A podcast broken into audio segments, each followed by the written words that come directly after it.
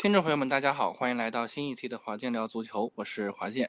今天这期节目呢，我们依然跟大家盘点一下刚刚在周末和周一结束的第十四轮的中超比赛。那么这一轮呢，其实还是有一场非常非常焦点的这个比赛的，那就是海港打山东泰山。那么申花这场比赛呢，打天津津门虎，其实是。也有点半焦点，或者说其实本来不是一场焦点战，但是最后呢成了一场半焦点战。那么今天我们一起来聊一聊。今天两位嘉宾依然是小陈跟华界，那我们请两位跟大家打个招呼吧。各位听众朋友，大家好，我是小陈。Hello Hello，大家好，我是华界。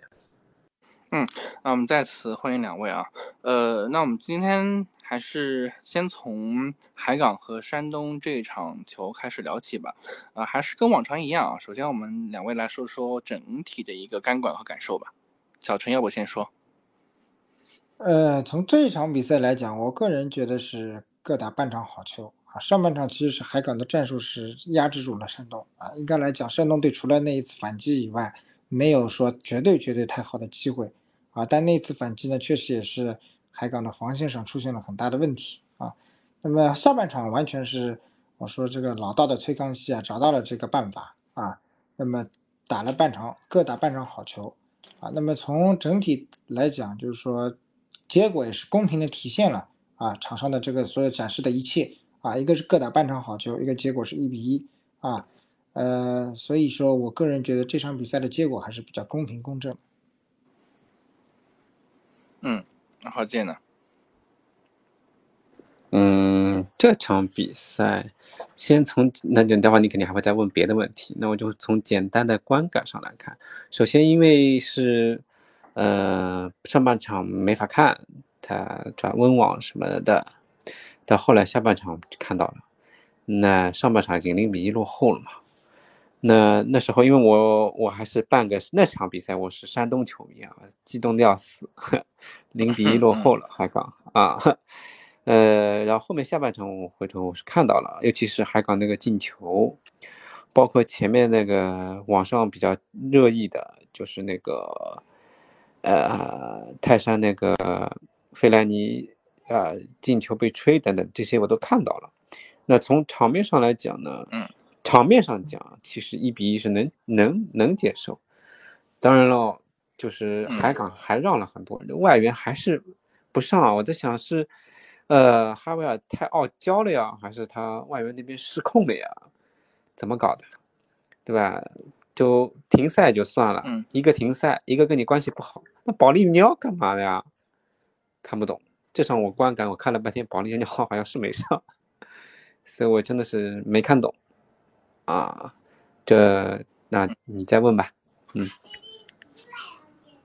嗯，那么其实这场比赛里面，呃，首先是刚我就讲到了一个关于呃海港这边的外援，那么其实我在这个赛后呢做了一些了解，呃，巴尔加斯呢大家都知道，其实是一些众所周知的原因呢，跟这个哈维尔主帅的关系不是特别好，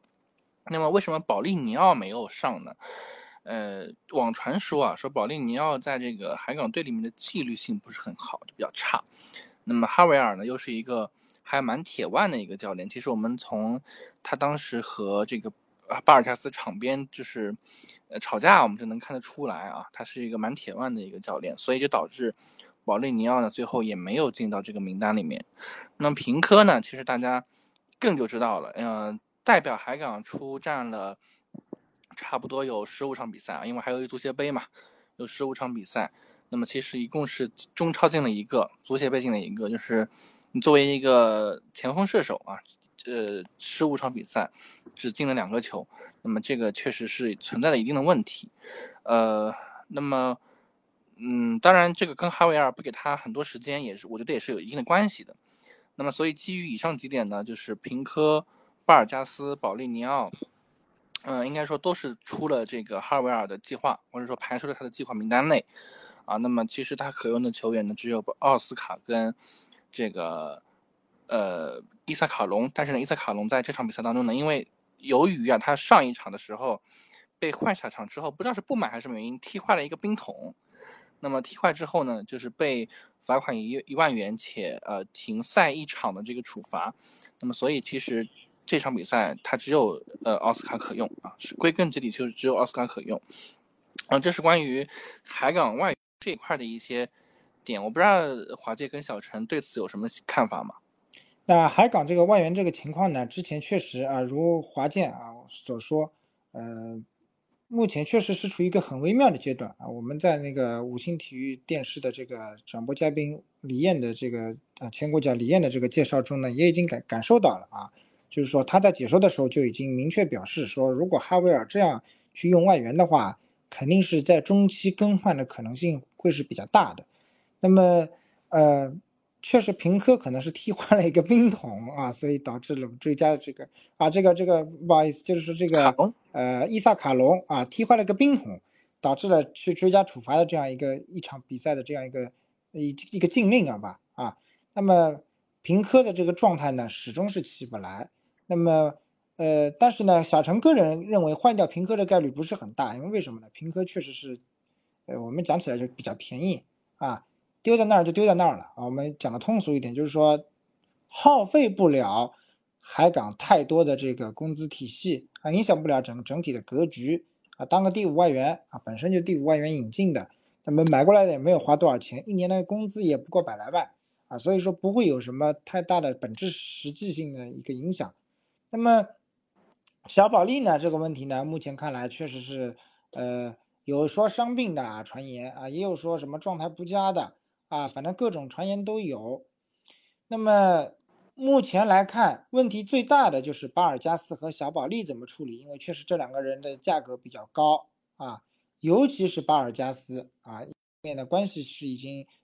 摆在那儿了啊。目前看来不是如呃原来这个呃主持人哈维尔所说是解决了和平解决了这个问题，或者目前看来这个问题应该是越来越大了，甚至到了一个。在小陈眼眼里看来是不可调和的一个阶段，所以说，巴尔加斯是给他租借出去还是怎么样？那目前看来确实是一个待解决的一个极难筹的一个问题。因为为什么？一旦你租借出去，巴尔加斯一个薪水很高，第二个租借我们都知道有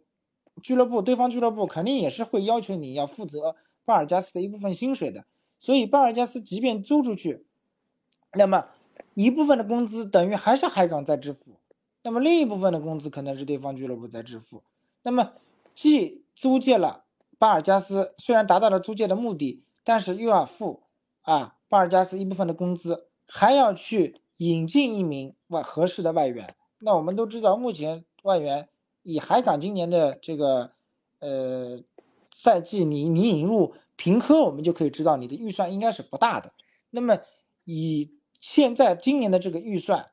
啊来做啊，我们都知道现在的国有企业都支持这个低产呃低低就是低低成本运作，然后高高成本的一个一个回报效率啊，所以说以以目前的海港今年的这个预算来看，你如果去放走了巴尔加斯，最多可能也是买来像马来莱这样成本的这种外援，那么能不能很好的融入啊代替？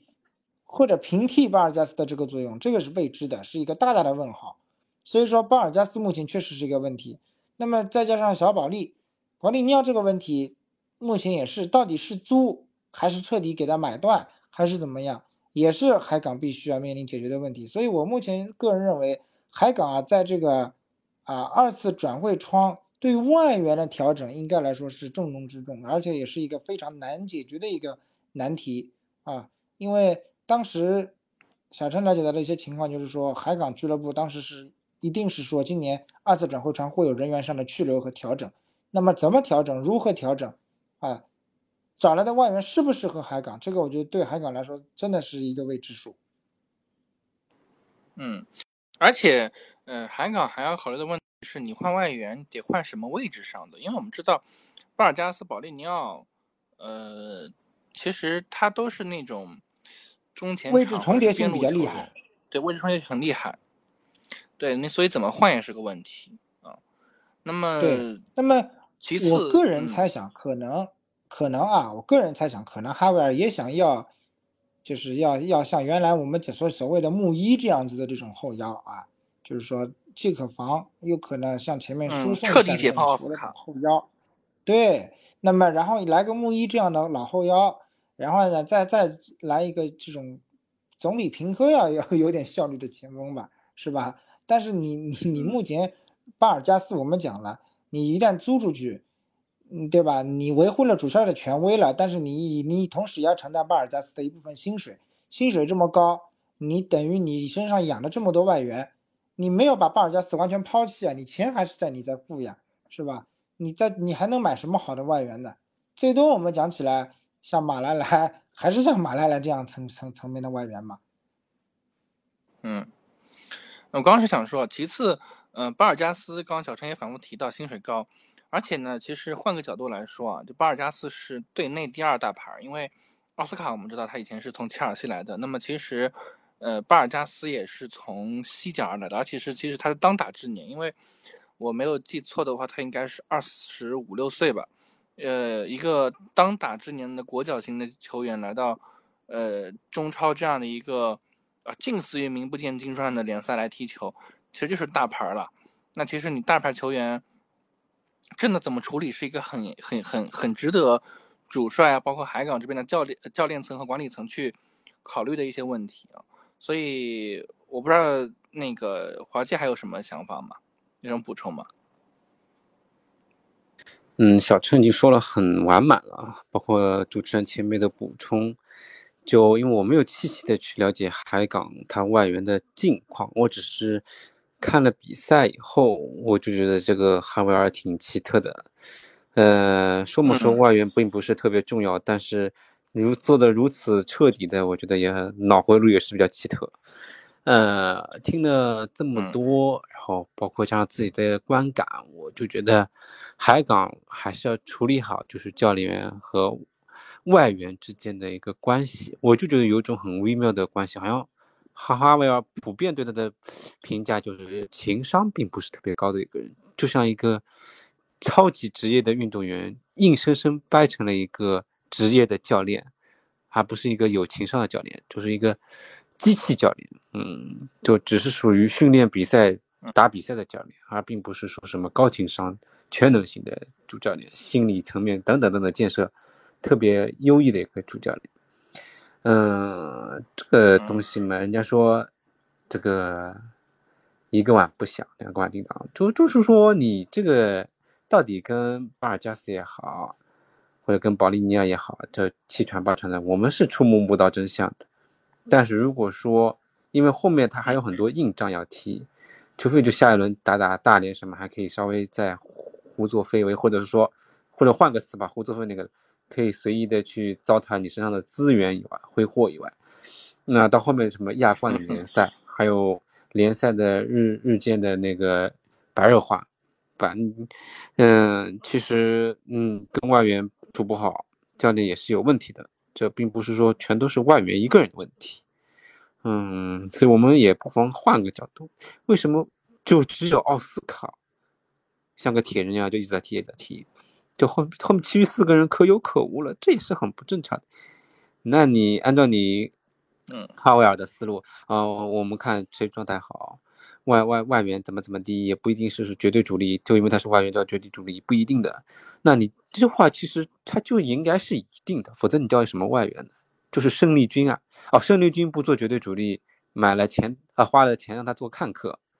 这其实也是一个伪命题啊，对吧？嗯，这是偷换一个概念，就你是说他不在状态，偶尔做做调整可以。你让他一直不上场，那这就不叫外援了，好吧？这不能随着你教练的一个人一个人的性子，呃，肆意妄为，好吧？那么至于外援之间的状况呢？嗯，因为马拉莱什么我还是知道一点，像平科为什么状态这么差？当然是便宜是便宜，但再便宜也比马拉莱贵，为什么会这副样子？我也是看不通透，啊，这大概只有他自己本人和哈维尔可能略微知道一点。至于换不换的，目前没听到有什么消息传言。那个转会窗因为还再过大半个月也要关了，就再看看吧。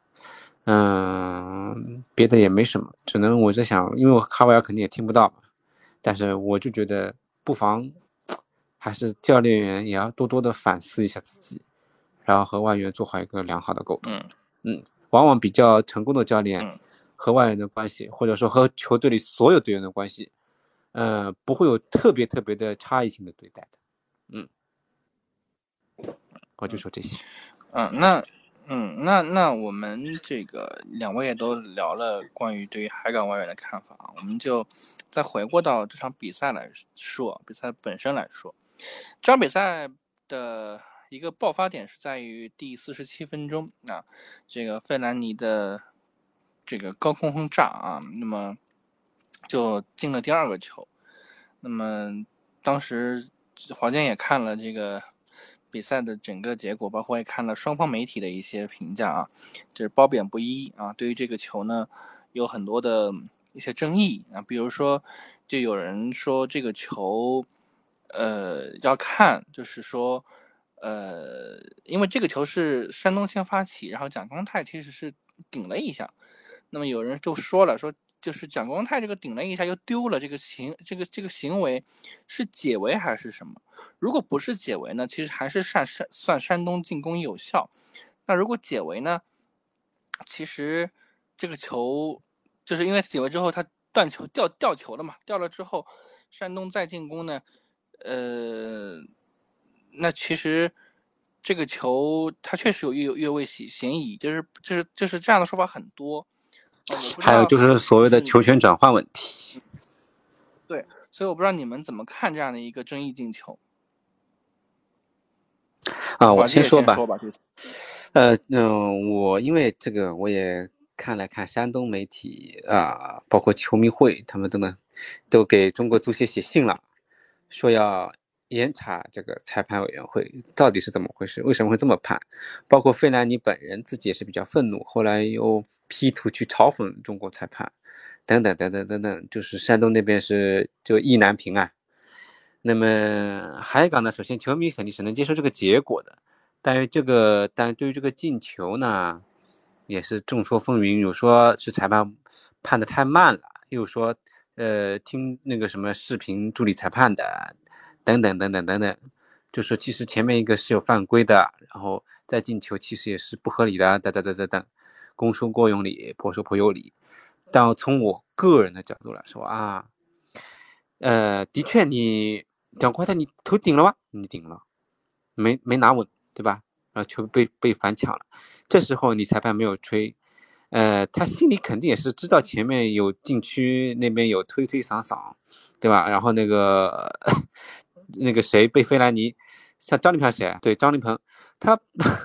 他整个人就像要挂到人家费兰尼身上一样，就后来费兰尼用手推开推开以后，整个人就。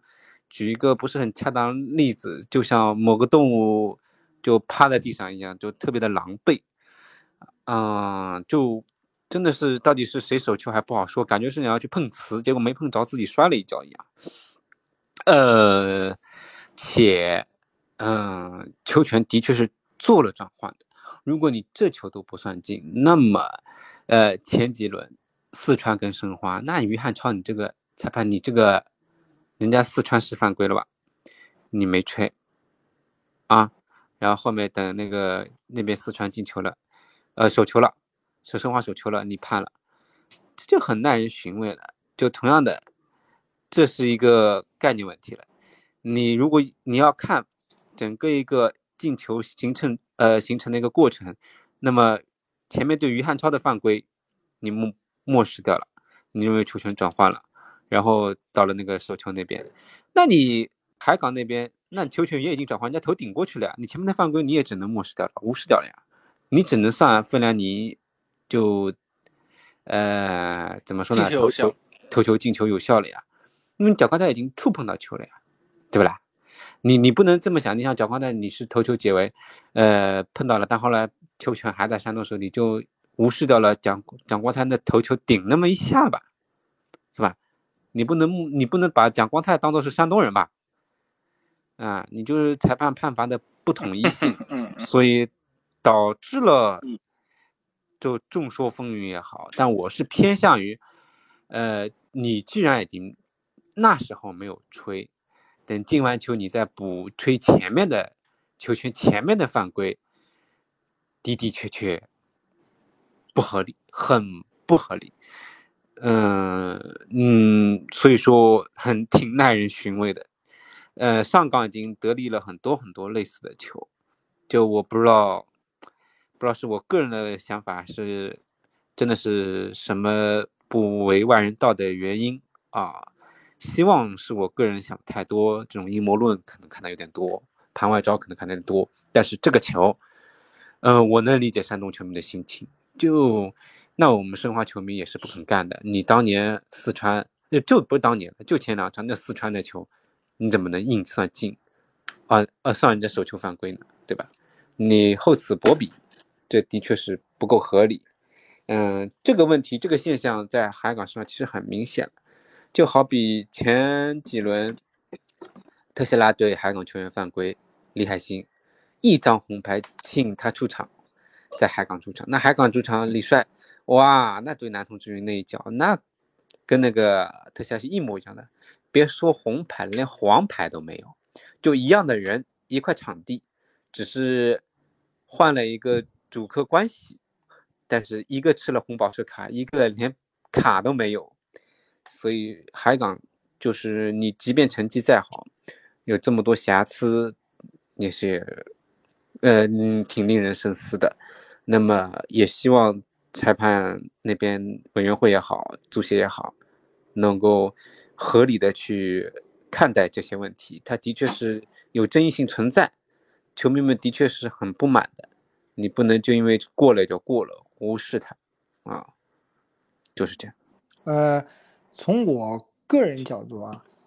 呃，我我我个人角度来讲，我是觉得这场比赛呢，王哲的判罚呢，主要是在这里啊。存在一些问题，就是说，呃，第一个呢，就是说，如果这个球啊，呃，就是费兰尼或者是推搡张琳芃也好，还是张琳芃怎么着倒地了也好，如果这个球即便就是即使一开始去吹掉它，啊，呃，那么可能就不会发生后面的任何一切，啊，为什么我我我个人认为王哲会把这个球吹出来呢？更多的还是来自于说，呃，他在犹豫，就是一开始他在犹豫，就是说他还在想等，我还该不该吹这个费莱尼和张琳芃的这个对抗是一个犯规，啊，这个算不算，构不构成说一个犯规，他可能还在犹豫。那么，呃，第二个就是，呃，我们要去看的就是说，他在犹豫的时候，刘洋已经把球传起来，费莱尼已经。形成了这样一个进球了，那么这个时候再去审核 VR 的时候，那么王者可能心里就觉得这个进球，一个就就就是说进球的人是费莱尼，第二个前面犯规的人也是费莱尼，那么他可能会觉得这个球与费莱尼的这个犯规啊，可能有着直接关联的这个影响啊，或者说是如果没有了费莱尼这个事儿啊，我吹掉了，那就没有这回事了，所以说他可能在给前面做补救。啊给前面的吹罚去做补救，那么才导致这样的这种形成这么大的一个争议啊！如果说这个球啊，假设这个球不是费莱尼进的，是啊，是这个其他球员进的，刘冰冰进的，嗯啊，或者是这个这个这个这个呃另外的外援进的，或者陈普什么的，嗯，陈普莫伊塞斯，那么可能这个莫伊塞斯进的，对，陈普进的，那可能这个球呢？可能我觉得王者可能也就认了，也就算进了，啊，也就不去管费兰尼，因为你这个就毕竟费兰尼你没有参与进攻嘛，对吧？刘洋传的，如果陈普进了或者莫伊塞斯进了，那你你前面不参与进攻，你只是跟张琳芃来个对抗，对吧？这个跟你跟你进球实际不无关，而且这时候蒋光太也碰过球了嘛，对吧？那么只是你没有拿到嘛，没拿住嘛，可能王哲就不会认为最关键的问题，我个人觉得还是费兰尼。既碰到了人，又参与了整个进球过程，可能王哲这时候就去补了。所以说，我们看到后面的比赛啊，在后面的吹罚里面，这个呃杨世元就给王哲抓到了，就是王哲就在等着你杨世元去这张牌，给你这个牌子，找平衡啊。所以说，我觉得这这时候就就就就是很明显，就是杨世元去讨牌子了啊，因为你前面王者就对山东这么吹出来。那么现在我势必要在你海港身上找一张牌子，所以说这个这个比赛，我我个人认为问题在这里。如果你当时就下定决心认定费莱尼是个犯规，你就不要在这时候去补嘛，这时候补肯定是吃力不讨好的，索性当时就吹掉，那么就没有进球这个事情。嗯，是。嗯，所以我们也等待着看看，呃，中国足协会给出一个怎么样的回应吧。因为我听说，中国足协要最近啊会对外公开这个球为什么说是被吹出无效的这个，也这个这个这个声明的啊，所以我们可以期待一下。那我们如果在下一期节目之前他能出来的话，我们可以在下一期节目的时候跟大家来分享啊。那么，呃，我们不得不说啊。崔康熙啊，果然是康熙大帝啊！就他上任以来，山东泰山啊没有败过，没有败过，就不是平就是胜啊。那么，而且呢，他其实是把费兰尼啊是彻底激活了。呃，我们都看得出，其实那场比赛里面几乎要有两个人要去盯防费兰尼啊。而且，因为我们都知道，就是整个海港就一个外援奥斯卡嘛，奥斯卡不是一个防守型的球员。就你要，你你你要让奥斯卡去组织，然后呢，你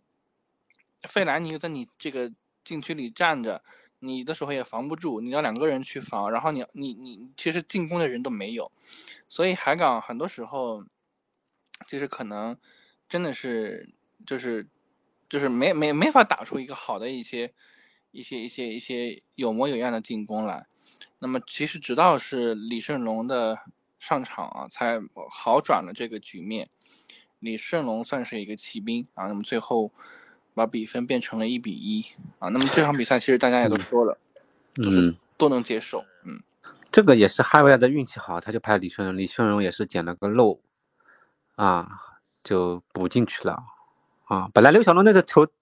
被记住立柱以后应该就要进的，结果李胜龙补进去了嘛。那也说来说去也是他七十五分钟以后的换人成效嘛。所以他不派外援上场，他说我派了外援上场，外援也不一定能进。哎，李胜荣我派上场，他进球了。哦，我哈维尔在线，法力无边，对吧？神来之笔是吧？是啊。至于康熙大帝呢，我只能说山东他有这种气质了，就是哪怕输也好，我还会再追回来。啊，怎么怎么样，就是多多少少有一点，嗯，不怕不怕输的那种不服输的那种精神。嗯，所以我说，这个换帅如换刀啊，还是有一定道理的。而且崔康熙就是把费莱尼当做金信玉来 用了，呃，的确用的是挺成功的。这其实我们外界从他上任之初，我们的假想的一个战术体系，就是照这个模板走的。可是防不住，就是防不住嘛。尽管费莱尼没有参与进球，但牵制到了整个一个海港的一个防线的体系嘛，所以。上半场陈普的进球也好，等等等等，因为季代你都知道他有这一招，所以重心肯定是偏移到费兰尼亚或者或者这套体系里头，反而就漏了一些呃关键人物，不那么关键的关键人物的一些关键的点，有偶尔有一两次出色的发挥就会有进球，所以说这就是足球的魅力吧，嗯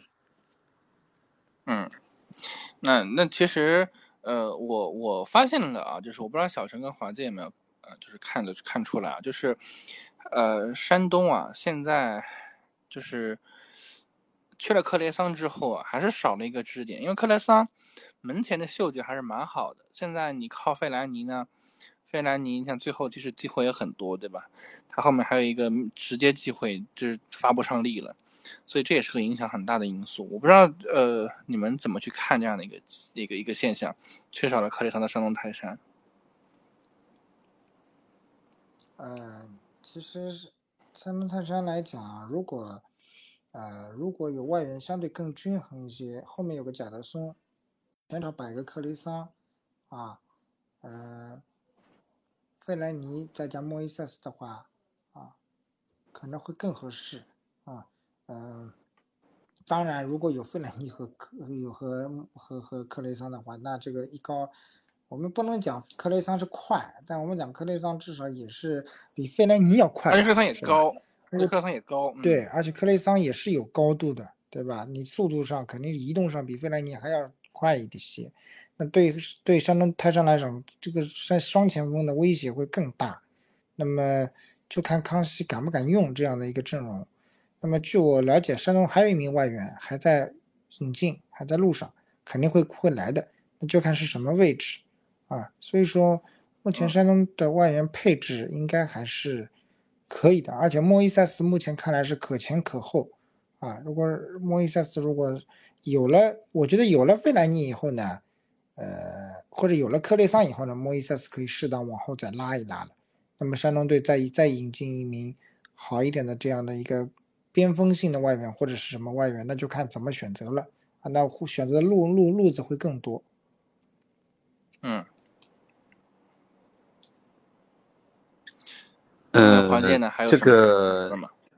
这个克雷桑嘛，总是。唉，也是不知道为什么命运多舛，总是因为这个原因那个原因，呃，总是停一停，比一比，停一停，比一比。那么，的确，他的高点还有一个就是他门前的那种把握机会能力上，的确是比较强的。那费莱尼人家岁数也大了嘛，你到七十五分钟以后、八十分钟以后，你还希望他，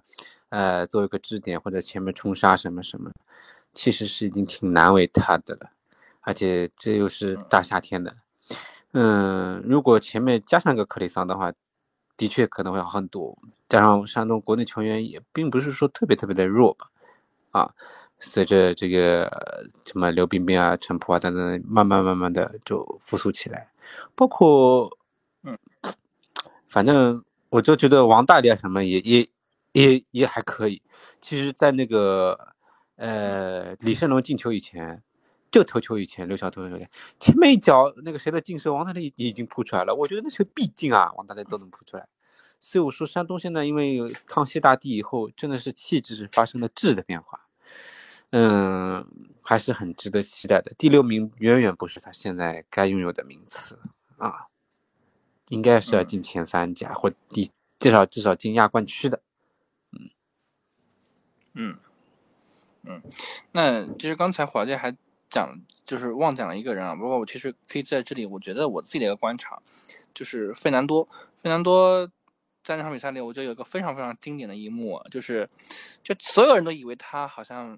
没有速度了，就很慢慢慢悠悠，慢慢悠悠，对吧？然后那个后来突然之间就一个过人，把刘小龙过得一干二净，上直接用黄牌的代价才才才阻止了费南多的突破。所以对于山东来讲，如果费南多后面，这种状态能够保持，或者能够多来几下这样的这种高时高难度的这种犀利的突破的话，就昔日的摩托能够开起来的话，那对于山东来说也是一个大的助力啊。嗯，对，那这个我们我们山东跟海港这场比赛就说到这儿啊。接下来我们说一下，就是本来不太能是一场焦点的比赛啊，最后成了一场半焦点的比赛，就是申花打天津。申花打天津呢，申花踢了大半场的领先球啊，最后在七十在下半场呃小六十分钟的左右的时候，呃先被这个贝里奇扳平啊。那么过了几分钟之后呢，其实又进了一个，但是由于呃王王秋明的这个手球在先啊，所以被吹掉了。那么最后呢，呃在临近补时阶段呢。呃，鲍耀雄的低级失误啊，乌龙球啊，让天津给逆转了。我们快速过一下这场比赛吧。嗯，就是作为两位申花球迷来讲，怎么去看这样的一场输球？当然，呃，场上的几个球员受伤啊，包括燕新力啊，包括曹二十八的受伤，也对整个战局其实是有影响的。我不知道你们怎么看？嗯，这场比赛。我我觉得啊，这场比赛申花上半场踢的真的是特别漂亮，特别好。说么说防反，但其实也没有完全的防，还有不少机会。呃，然后其实包括马莱莱打破了冯三进球的一个魔咒啊，一切都朝着比较有利于申花的态势发展。包括在被扳平之前。呃，这个巴索戈也好，就进门打打门打门柱啊，什么什么，就包括马拉雷也有些机会，而且曹尔巴这场比赛的表现真的是特别的优异啊，真的是特别优异，可惜他受伤了。但也有朋友说，可能是因为雨战了。国际玩笑，这个我不认，因为雨战那天天津也是雨战，难道你就去申花踢雨战，天津不雨战啦？啊，就申花球员走到哪儿就雨下到哪儿，不至于吧？嗯，我倒觉得曹尔巴的受伤，叶心的受伤，说嘛说叶心里这个，呃，容易吃黄，容易手球毛躁等等等等等，但是他还是有他的，呃，用处在，速度、身体等等，甚至于好死不死偶尔来一脚传中，啊，能能帮助球队做出一些贡献。嗯，至于申花，怎么说呢？遇上了一支。这赛季真是表现特别优异，甚至于有些诡异的进门虎。就鱼根我也不知道怎么带的。就其实我们这两支球队的定位都差不多，都是属于，呃，什么亚冠无望、保级无忧的球队，基本上就是陪太子们读读书，啊，结果。还没有输过，这轮结束以后，就他就是唯一一支还没有输过的队伍。嗯，但我们我们都以为最多也就跟申花踢个平。我当时心目中的分数应该是平，但是，嗯，变成了一比二吧。然后鲍亚修这个输，我们又要马后炮了。就你马震，你这个炮永远在后面了。要下一轮好像踢踢浙江，好像就能上来了。嗯，我真的是鲍亚雄，不能说不好吧。也扑出了几个比较危险的进球，但是就是没有人家马正稳，不知道为什么。嗯，而且看了马正在足协杯上的表现，还是那么的稳。呃，所以等马正回来，可能，呃，门将这一环可能还要再强一点，有可能，有可能就不会发生像包养兄这样。当然，硬要怪包养兄也不对啊，毕竟雨战很多事情都很讲不清楚。但是，呃，申花因为受伤以后不不利以后，再加上贝里奇那脚销魂的脚后跟，就因为很多我们的朋友可能看不清楚，我也是看了慢镜头，然后再用截图图片一帧一帧的看，因为我是申花球迷嘛，我就要看看这个球怎么进的。哦呦妈呀！就哪怕你让他再踢多少脚，都很难有这种机会。但这就角球过来，就我以为是头球进去的。因为球速真的是挺快的，就脚后跟垫进去的，就就就用人家开角球开过来，用脚后跟把球踢进去，谁也想不到的。一般都防你侧侧身抽射，或者是呃头顶，很难想象角球来了以后，球是直挺挺的朝着你这个人来，你人是嗯没有面向球门，然后你用脚后跟撩进去。这的确，你们可以想象一下这个画面，其实是很不可思议的，就包括整个申花的球员都呆掉了。这个球也怪不了表现，我想马正再也不一定能扑得了，因为都没想到他会射门，这是违背了一定的物理力学常识。呃，所以说就是足球的魅力，但这个球对申花的士气打击也是巨大的，本来就不顺，而且前面也门柱就。自家门柱挡出了自家的球，嗯，所以说，嗯，导致了最终这个一比二的结果，一切皆于神仙球和受伤啊，包括马震的这个，对吧？呃，无法出战，所以，但是申花这个上半场踢的是真的是这赛季来我觉得是最好的一个，目前为止最好的一个半场，没有之一。我以前觉得踢武汉三镇的半场，尽管被人家。啊，其实也很漂亮了，但是因为最后防守漏了一下，否则的话，起码是可以跟这个半场持平的。但现在这个半场，目前为止，我觉得是申花，不论是从这个定位也好，从这个呃流畅度也好，嗯，都是比较可圈可点的一个半场。但整场比赛对于麦满提江的这个赞扬也是很高的，双方球迷也好，球员也好，对这个裁判。也是无比的叹服，就足协也不知道是闹哪样，就如此优秀的教练，呃，这不那个裁判，现在才崭露头角，三十四，他说年轻也年轻，但是比马马宁之流，什么李海星啊、王哲啊都好太多太多了，真是了不起。我觉得他将来很有可能就不是什么世界杯的，只要他好好表现，就很有可能就不是什么世界杯的第四官员这种可有可无的，或者是去。视频助理裁判，他就可以直接去主主罚一场比赛啊。真的是特别棒。嗯，这就是我对这场比赛的一些感受，包括他前后面对对蒋胜龙的假摔，门将的拖延时间都非常果敢，这是一个我觉得特别棒的裁判，我觉得我特别的幸福啊。他在这，我觉得他只要不犯浑，但是他可能偶尔也会有疏漏，但是无肯定不会左右大局的疏漏。嗯嗯，我从他身上看到了我们中国金少的影子啊，应该不会有黑少，就是金少。嗯，我很看好他，啊，国家队可能没什么，我觉得他倒是可以冲出亚洲，走向世界，啊，好好发挥，就是这样。嗯嗯，小陈呢？呃，这场比赛从我个人感觉上来讲呢，嗯，是输的不冤啊，输的不冤。那么为什么我是这么感受？第一个，确实是贝里奇这个脚后跟这个球呢，你再让他踢十脚、一百脚，他也未必再能进。确实，这个球呢正好碰到了申花身上，也很正常嘛，对吧？我们连续七个一比零啊，总归有也要还人家一下啊，那么？还就还在还在金门虎身上啊，也正常啊。第二点就是说，我们上半场是确实是完全控制了局面啊，呃，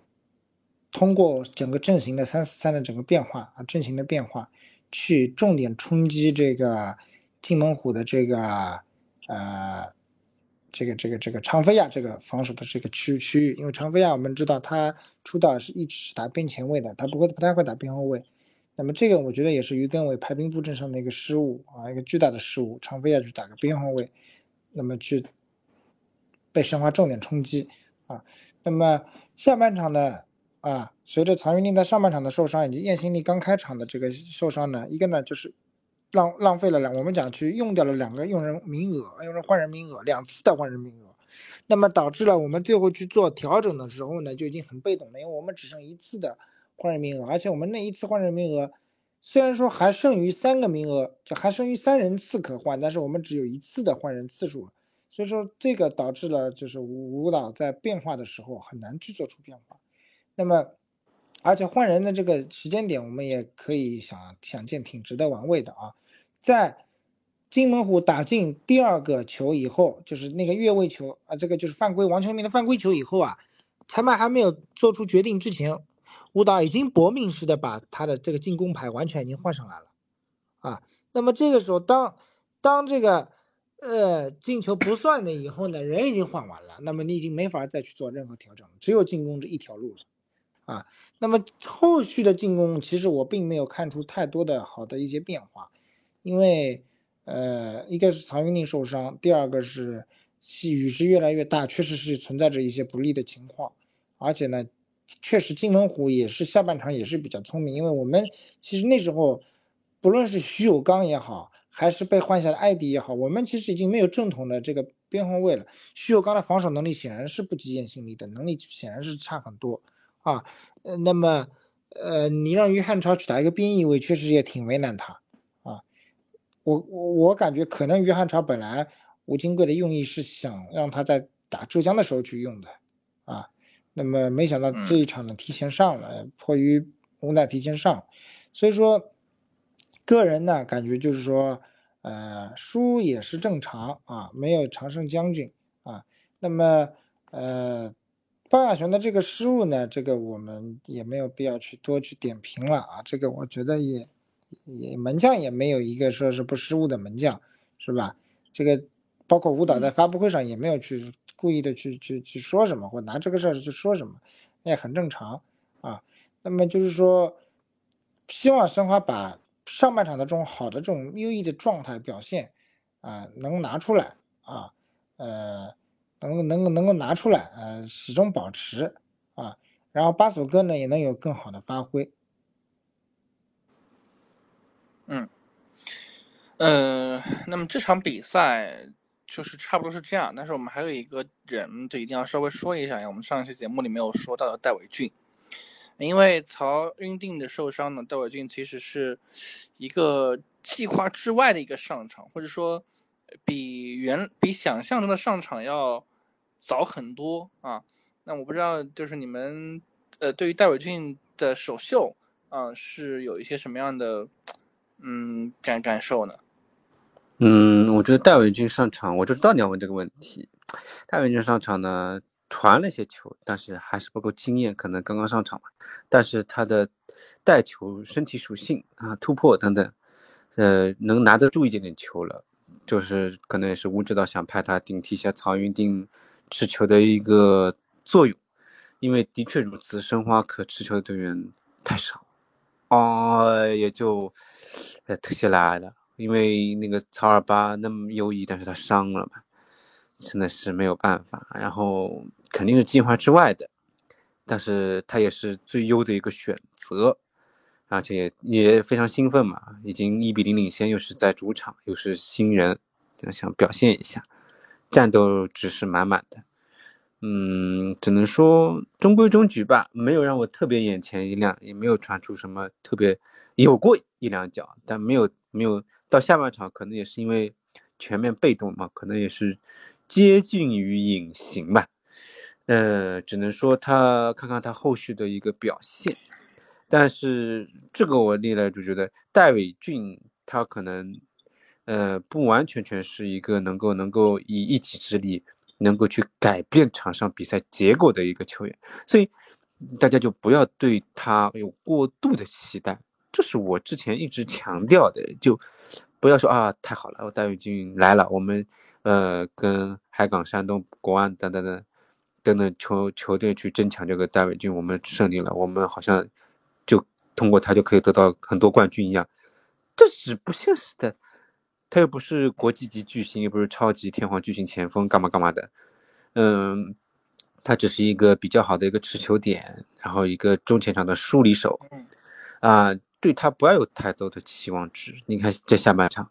就明显表现到，一旦球队整个一个被动以后，他也是无力回天的，就不能不能把一全村的希望就压在一个人身上，对吧？人家是年轻，人家是挺棒的，人家国脚级，但是就是每个人前锋定位啊，不定定位的位定义不位置的定义不同吧，所以不能不能把宝都压在他一个人身上。你要强让我对他做一个点评的话，因为也是不够客观的。因为到了下半场以后，整个一个一个球队的运势就已经脱离了，包括中前场的一个失失控，所以只能说他可能还不够适应。等他再适应一点，可能可能再过几场，可能会对他的评价会再直观一点。嗯，应该还是值得期待一下。但是呢？不要把所有的希望都放在他身上，嗯，我倒希望他能传出几脚像徐浩洋一样的呃比较惊艳的传球，啊，包括自己能拿得住球，能控一控场上局势。申花也不要老打防反了，嗯，戴维俊来了以后就，嗯，也是希望能够在进攻上面解决一些问题，也是要更有层次感一点。但是，呃，也不要说马上能得分，至少场面上肯定是要比之前想办法要好看一点。这是我对戴文军的一些期待啊，但不要说呢，他上场就是一分三分稳稳的已经拿到口袋里，这是不合理的，也是不现实的，啊，就是这样。嗯，小陈呢？啊，是的，我非常同意这个华界的这个观点啊，不能指望戴维军一个人去改变一支球队，改变什么所有解决申花所有的问题，什么得分问题啊，传球向前问题啊，控球问题，突破问题，不现实。啊，这个我非常同意这个观点。他他不是这种类型的球员，一个人能改变所有解决所有问题的人啊。所以说呃看到了他的灵气啊，看到了这些嗯一些展现的一些内容。那最大的问题还是对于整个球队不熟悉啊，不了解。他对于球队的这个球球员的风格不熟悉。他毕竟到队时间太短啊。这场球我记得舞蹈后赛后发布会说的，本来只想给他十五到二十分钟时间。没想到呢，一个呢，宇汉超当时热身还没有完全好做好，那么时间紧迫，曹云定又受伤了，那么就换了他，啊，所以说这个戴伟俊上这么长时间，肯定也是不是在舞蹈的计划之内的，所以说这个问题还是我我觉得还是对球员，就是说我们只还是说了再过，因为中超现在不停，你没有一个间歇期可以去加强磨合去练，只能以赛代练。我们打个五到六轮去看双方的这个磨合情况啊，包括怎么样去打个用个五到六轮时间去看，只能以赛代练。所以说，包括还有这个戴伟军的体能情况啊，也是只能这样。所以说，呃，这个对待伟俊，我觉得还是大家先就看着吧，就先看着，啊，不用对，就是不用太有太大的这种期望值，解解决现在现有的所有问题，这个不现实的啊。那另外呢，还想再补充一下我前面讲的这个关于金龙虎这贝里奇的问题。啊，大家千万不要小看了这个贝里奇啊！贝里奇去年还在欧洲这个联赛里还是属于一线前锋啊。他过来，他过来之前还是属于在欧洲是有双位数的进球的。这个前锋我们确实是看了，上半场金门虎在没有球的情况下，没有有效传中质量的情况下，确实是我们觉得他没有作用，不显山不漏水。但是下半场一旦天津有了传中好的传中质量以后啊，贝里奇的这种拿球做球，他的这种这种拿球的这种背身。做的能力，包括门前的那种捕捉能力啊，确实比马拉莱高了一个一个档次。这种前锋，所以确实是我们看到了这种欧洲二流二流联赛里的一流前锋啊。二流什么叫二流联赛？就是它不是欧洲顶流联赛。那么二流联赛里的一流前锋，这个确实是能力就在这里。嗯，是。那我们也看看申花吧。申花接下来呢？将会打这一轮的这个循环的最后一轮，就是打浙江队啊。嗯，浙江队呢，刚刚这一轮还一比二输给了沧州。那么申花也输球了。两个球队呢，其实从求胜欲来讲，应该会都很很希望自己能够迎来胜利的。那么我们期待这两支球队的这个，我觉得是是一场硬碰硬吧。而且因为这场球会在湖州奥体中心踢啊，所以其实作为申花来讲，踢客场没那么好踢的。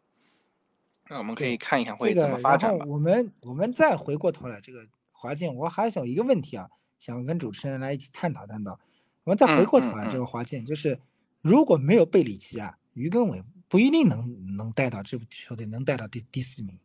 是不是？这个咱们回回想是不是这个道理？嗯，我觉得是吧？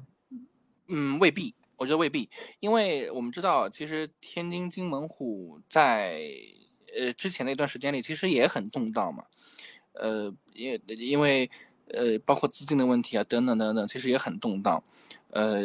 甚至于当时也也也好像要似乎要有这种，对吧？半半退出半什么的这种传闻，嗯，所以我觉得于根伟能成为这个队的救火教练，其实。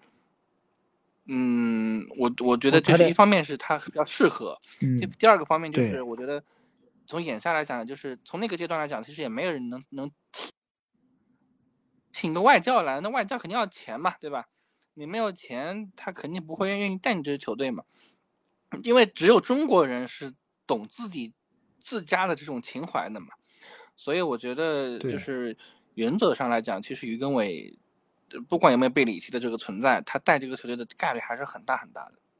我的理解啊，对，而且上半场他三四三错了，他下半场修改阵阵容的这个速度非常快，修改错误的这个错误，而这个效果效果速度。对对，所以于根伟是一个很会，还是很有变化、很会变的人啊。就是我觉得是国内的年轻教练里面也算得上是一个还蛮杰出的教练了啊。他做事情还是很动脑子的，从他当年踢球。啊，当然，他对天津的忠贞真的是，就连出国都不出啊，就为了保级天津等等，那么有情义，那他真的是很适合天津，他就是天津的根嘛，嗯，整个球队的根，就不是天津的根，是天津这支球队的魂和根，所以他还是比较适合的，也是比较尽心的，所以啊，就是说。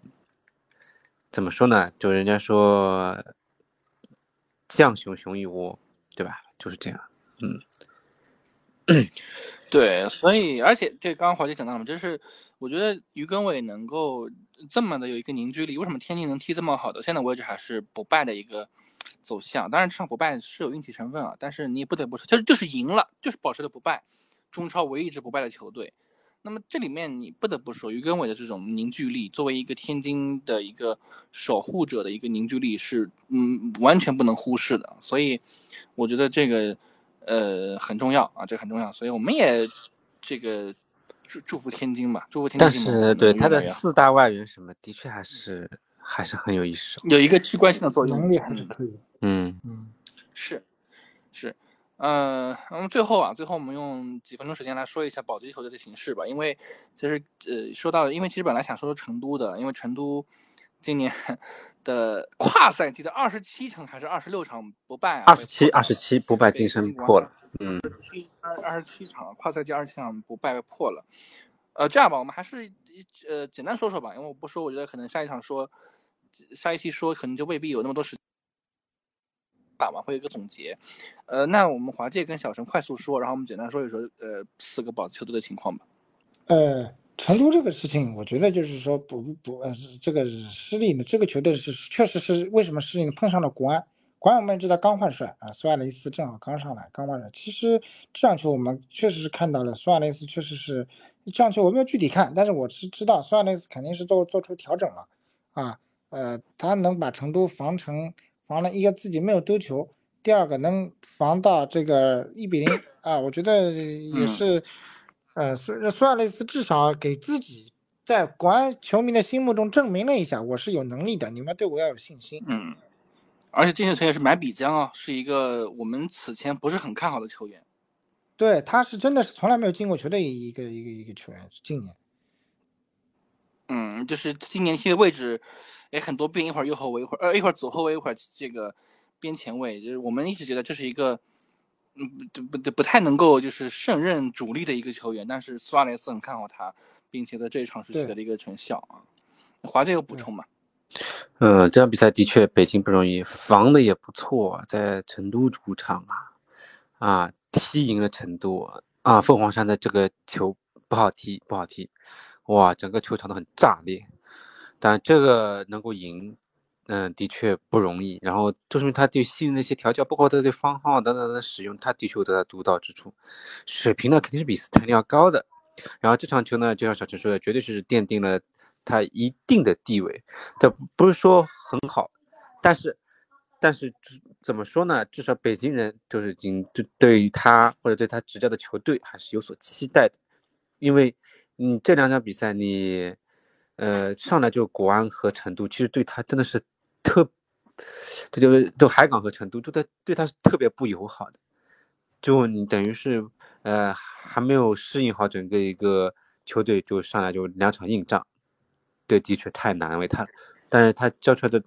答卷也好，其实挺合理的，场面上也好，呃，对海港那场比赛就输是输了，但是你要说输的很难看，没没有没有没有。说很仓促、很仓、很彷徨嘛，也没有，只是有些机会没把握住啊。那那用成都来证明了他自己，所以我觉得还是挺好的。嗯嗯，应该会有一个不错的结果。因为北京，我上一场就跟你们说了，我觉得他还是很有希望的。那如果教练的水平到到位的话，嗯，尽管有球员有伤病，但是还是很有可为的，就是这样。嗯。好，我们最后啊，最后就是简单说，呃，我们知道，呃，保级球队啊，南通之云、大连人、青岛海牛啊、沧州雄狮这四支队伍呢，还有还有深圳，还有深圳啊，这四支队伍，沧沧，对，沧州可能会稍微呃，相比较这四支队伍会稍微的安全一点点，对，因为他已经呃目前是逃离了降级区了，呃，分数已经达到了十六分左右啊。那么像深圳、大连人，包括南通、青岛海牛。呃，其实是都搅和在了一起啊。但是青岛海牛呢，最近是租借了上海申花的彭清丽，呃，加强了一个中场的厚度，看看会不会有有怎么样变化吧。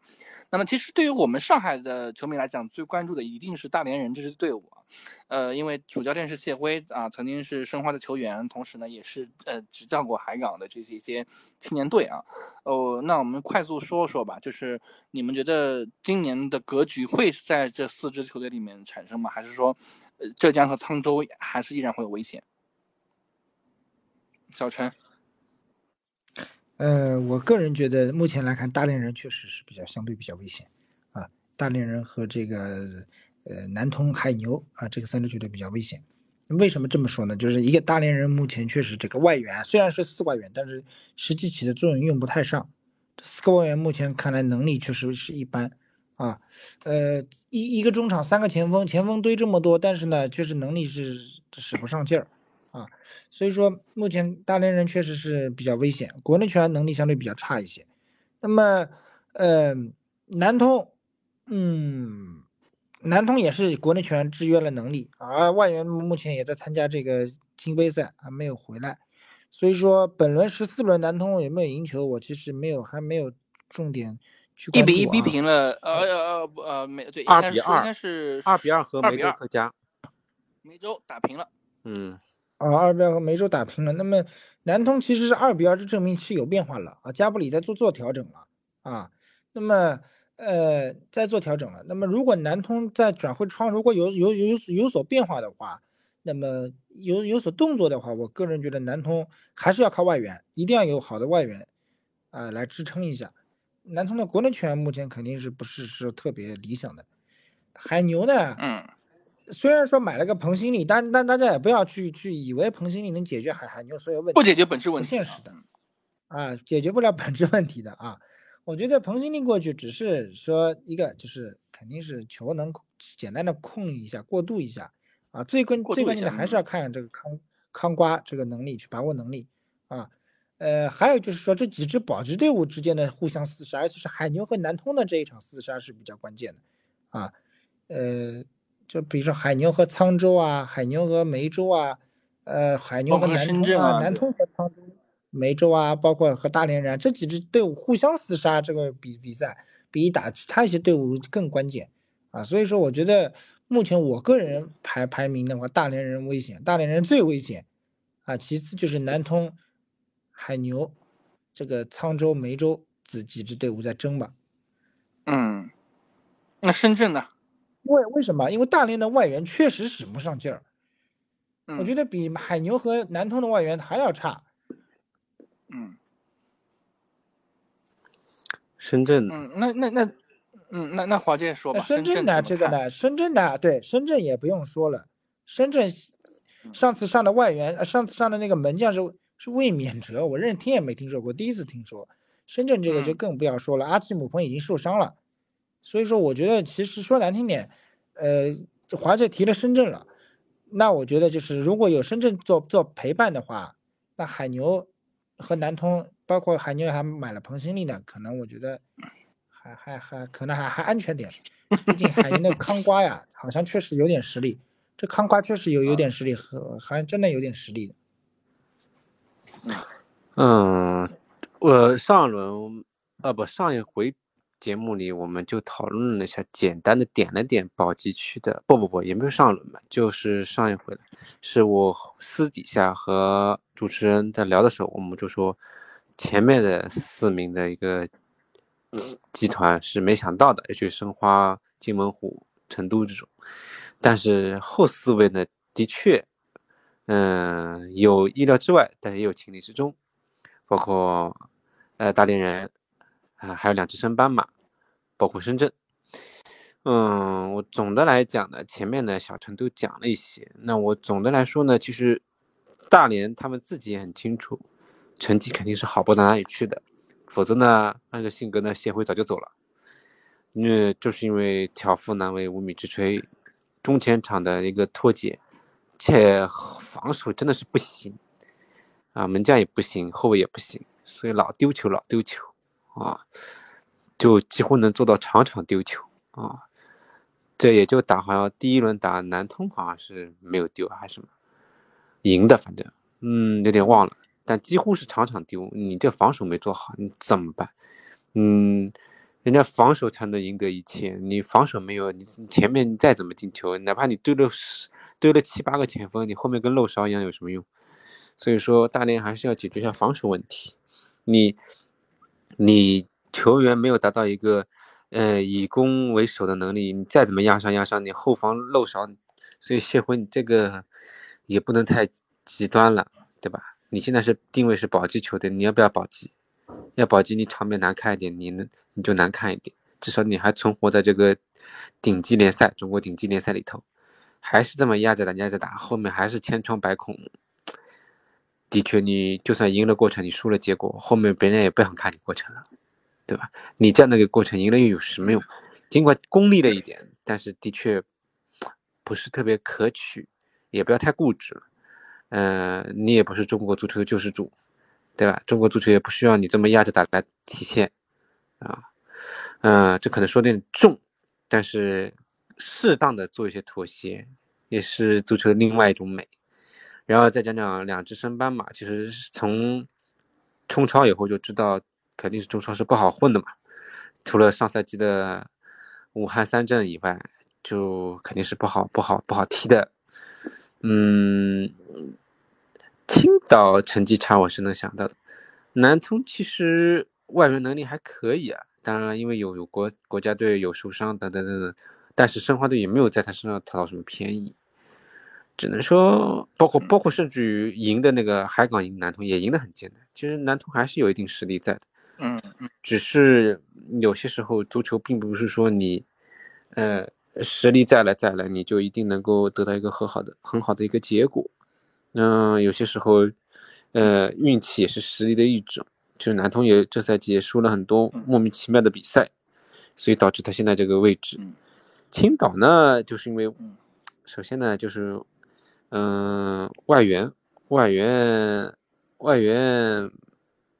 也也有点问题吧。但是怎么说呢？国内球员实在是太拉垮。嗯，所以彭新力去了。嗯嗯，但青岛好好踢的话还是可以的，但反而深圳我就并不是特别特别看好了，因为深圳最近好像总是很备运，总是一直在输啊输啊输。其实之前没有那么惨，或者说输阿奇姆不会受伤。嗯，他们已经很疲累了，他们呃每个赛季都在保级，都是到最后几轮就神奇般的保级成功了。但是就跟当年，这个就让我看到当年上海申鑫的影子。申鑫也是后面几个赛季都特别苦，嗯，好保级保级，有一次保级没成功，但是因为有球队合并或者是什么什么注销问题，他又又递补又又上来了，但是还是下去了。就一支永远就是为了而保级的球队，其实在中国足球的土壤里，其实是很难生存下去的。就你一旦，呃，什么薪资啊、硬件、软件都不到位的时候，其实球员的心思不一定完全都在这个足球上的，他们要养家糊口的，的确是挺难的。但是，但是如果能够解决一些场外因素的话，深圳倒也有可能还是能够保级成功，毕竟保级经验在嘛。但如果解决不了的话，嗯，难免会走上当年申鑫的老路。所以说，硬要我不看好的话，我觉得。代理人的确是不大行，然后加上他后面又要接海港等等等等，我觉得对于一些强队的话，代理人应该做一些适当的取舍啊，但是一些直接对话的对手是要有所改变，立足于防守，再能能反击就反击。就如果还想在顶级联赛存活下去的话，协会是要做出一些改变。然后还有一个名额，我倒觉得深圳和嗯。青岛之间可能要产生一个，南通不一定啊。至于说浙江，说言过其实了，浙江不至于，浙江沦落到保级倒还真不至于。尤其是这几轮已经缓过气来以后，尽管好像有些跌跌撞撞，但是保级还真不至于啊。这就是我对保级球队的一些看法。嗯嗯。好，那我们这期节目就到这儿结束了。嗯，然后非常辛苦华健跟小陈，因为其实我们录制的时间已经很晚很晚了。我们原本的预算其实是三刻钟到一小时，但其实我们又超时了。呃，然后我们在下一期的时候呢，会给大家带来的是呃前十五轮的总结啊。但那那这一期呢，可能会相对而言时间会长一点，大家可以期待一下。那感谢小陈，感谢华健，我们期待着下一期跟大家再会，拜拜，拜拜，下期再会，拜拜。